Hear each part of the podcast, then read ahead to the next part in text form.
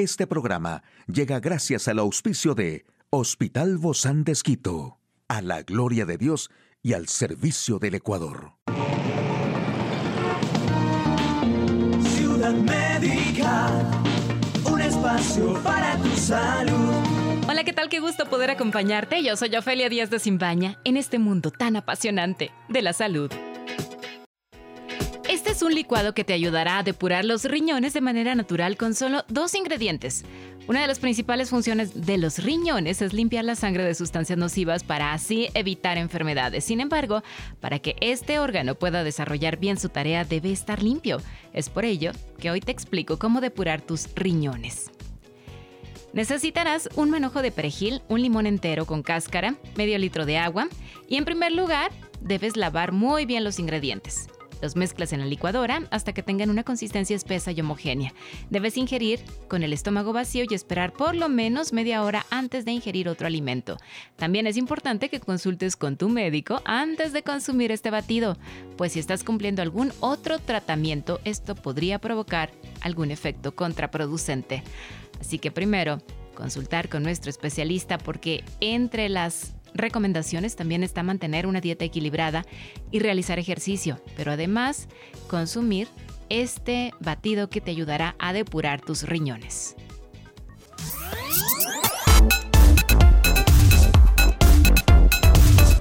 La información más actual en el campo de la salud. Prueban en ratones eficacia de fármaco contra la hepatitis A. Cáncer de colon. ¿Cómo reconocer sus síntomas a tiempo? Fármacos para el déficit de atención e hiperactividad podrían servir para varios síntomas de Alzheimer.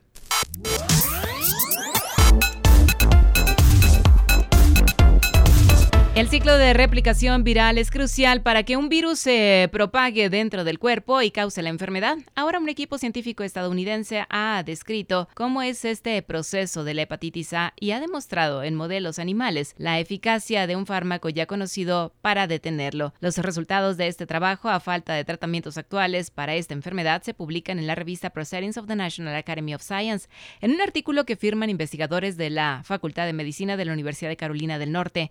El trabajo es el primero en demostrar un tratamiento farmacológico eficaz contra el virus de la hepatitis A en un modelo animal de la enfermedad, afirman los autores en un comunicado de la universidad. El nuevo trabajo describe cómo una proteína y unas enzimas interactúan para permitir que el virus de la hepatitis A se replique y se utiliza un fármaco ya conocido para detener la replicación viral.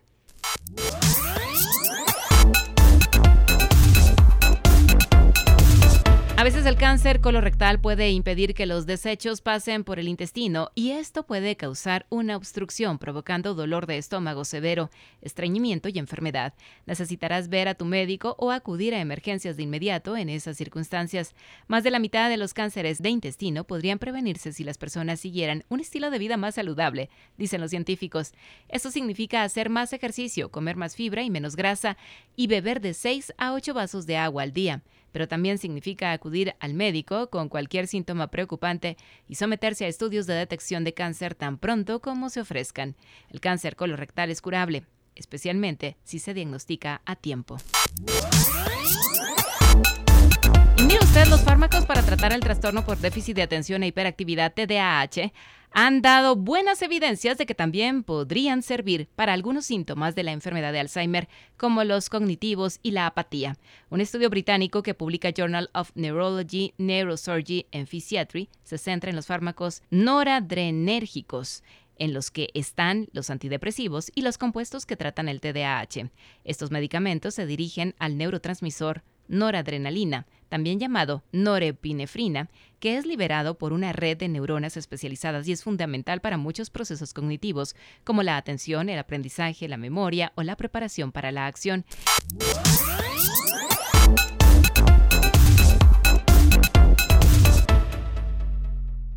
Hoy en Médico Directo hablaremos del sexual wellness. ¿Qué significa esto? ¿Cuáles serían esas tendencias en la sexualidad que nos implican protegernos de muchas cosas? ¿Quieres saber más de esto? Lo invito a que nos acompañe.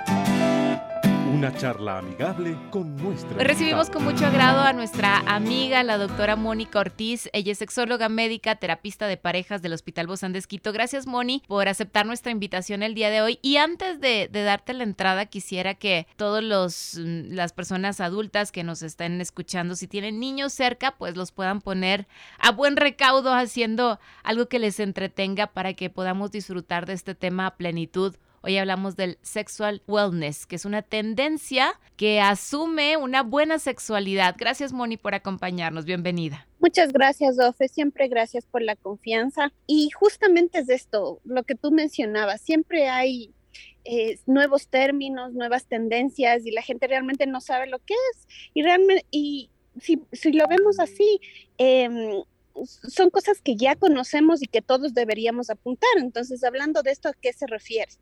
Eh, no es nada más que tener un bienestar sexual. Entonces, las personas dicen, ¿y esto cómo se logra o por qué hablar de este tema? Entonces, si nos vamos a la definición como tal, tiene mucho que ver con la salud sexual.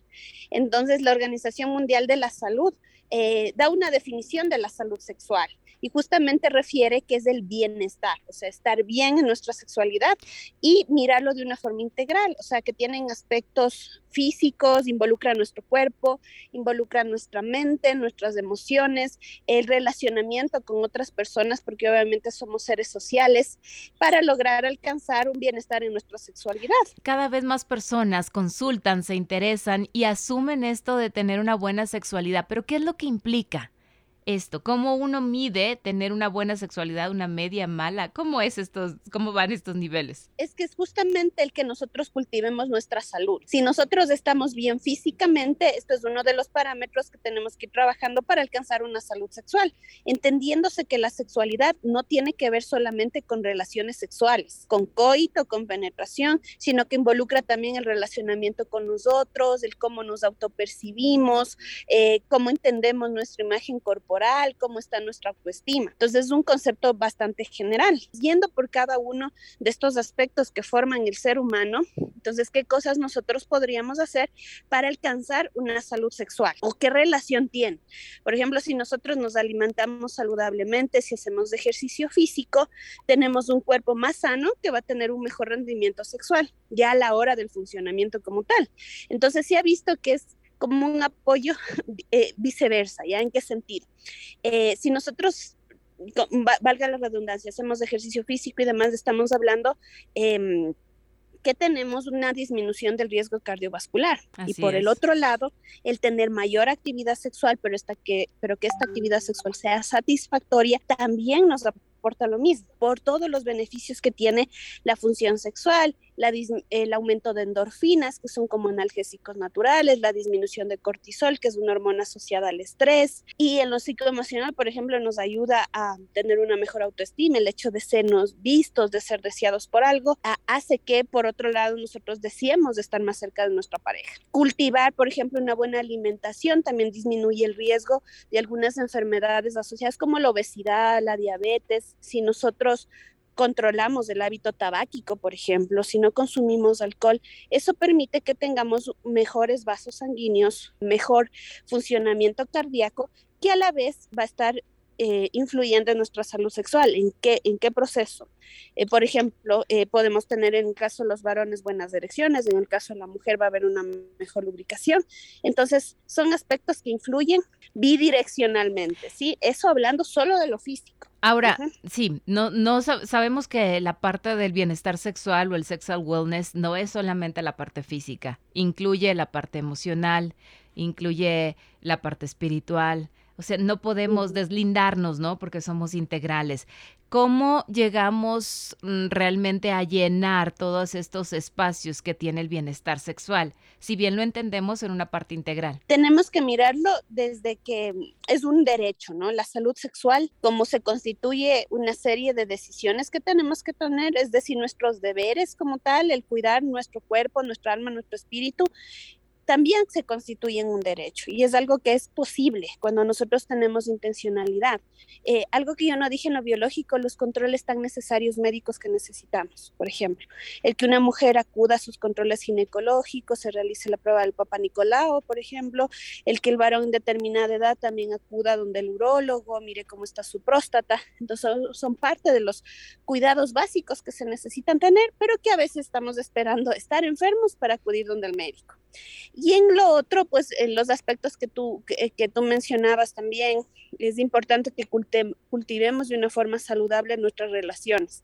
Entonces aquí tenemos que preguntarnos, no, no solamente las relaciones de pareja, sino eh, este relacionamiento con nuestras amistades, con nuestros pares, inclusive con nuestros hijos el darnos tiempo sí es necesario, tiempo para la familia, para la pareja, pero también un tiempo para nosotros, porque esto de alguna forma nos permite estar emocionalmente, psíquicamente más saludables y más dispuestos eh, a cultivar mejores relaciones. y por supuesto que la parte espiritual es súper trascendental. ¿Cómo esto se fusiona? Porque a veces em, la, la misma familia nos dice, Em, hoy te veo diferente, ¿no? Porque claro, todo es un conjunto y somos transparentes ante aquellas em, emociones que llegamos a sentir. Creo que esto nos da, nos permite como armonizar nuestra salud integral. Yo siempre menciono esta frase, ¿no? Que también tiene como una parte, un principio bíblico, que es el amor involucra cuidado.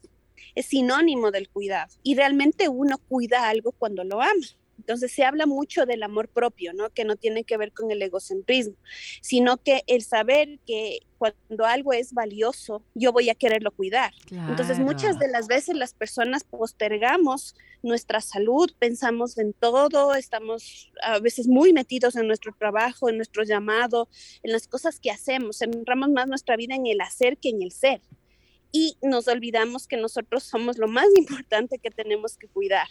¿Sí? Que si nosotros estamos bien vamos a poder, cultivar buenas relaciones, pero a veces de manera em, que no está tan consciente, tan racional, nos olvidamos del valor que tenemos. Entonces, una vez que volvemos a nosotros, es cuando nosotros podemos decir, es necesario que yo cuide aquel regalo precioso que me ha dado Dios, ¿no? Que es la vida misma, que es el cuidado de nuestro cuerpo, de nuestras emociones y, y, de las relaciones y por supuesto de la parte espiritual también. ¿Esto qué tendrá relación?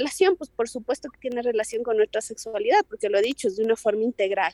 Entonces son los pequeños pasos que tenemos que dar, pequeños que en suma hace muchísimo, porque si lo analizamos así también, OFE es algo que nosotros transmitimos generacionalmente. En el momento en el que nosotros vivimos una sexualidad mucho más saludable, tenemos educación sexual integral, acudimos a nuestros controles médicos, cuando tenemos un malestar también buscamos ayuda, una ayuda propicia. Estamos transmitiendo de que la sexualidad también es algo importante. Y lo heredamos, ¿no? Eso, así de sencillo. Y por supuesto, y prevenimos situaciones como es la violencia en general, las violencias en las relaciones de pareja, la violencia basada en género, la violencia sexual.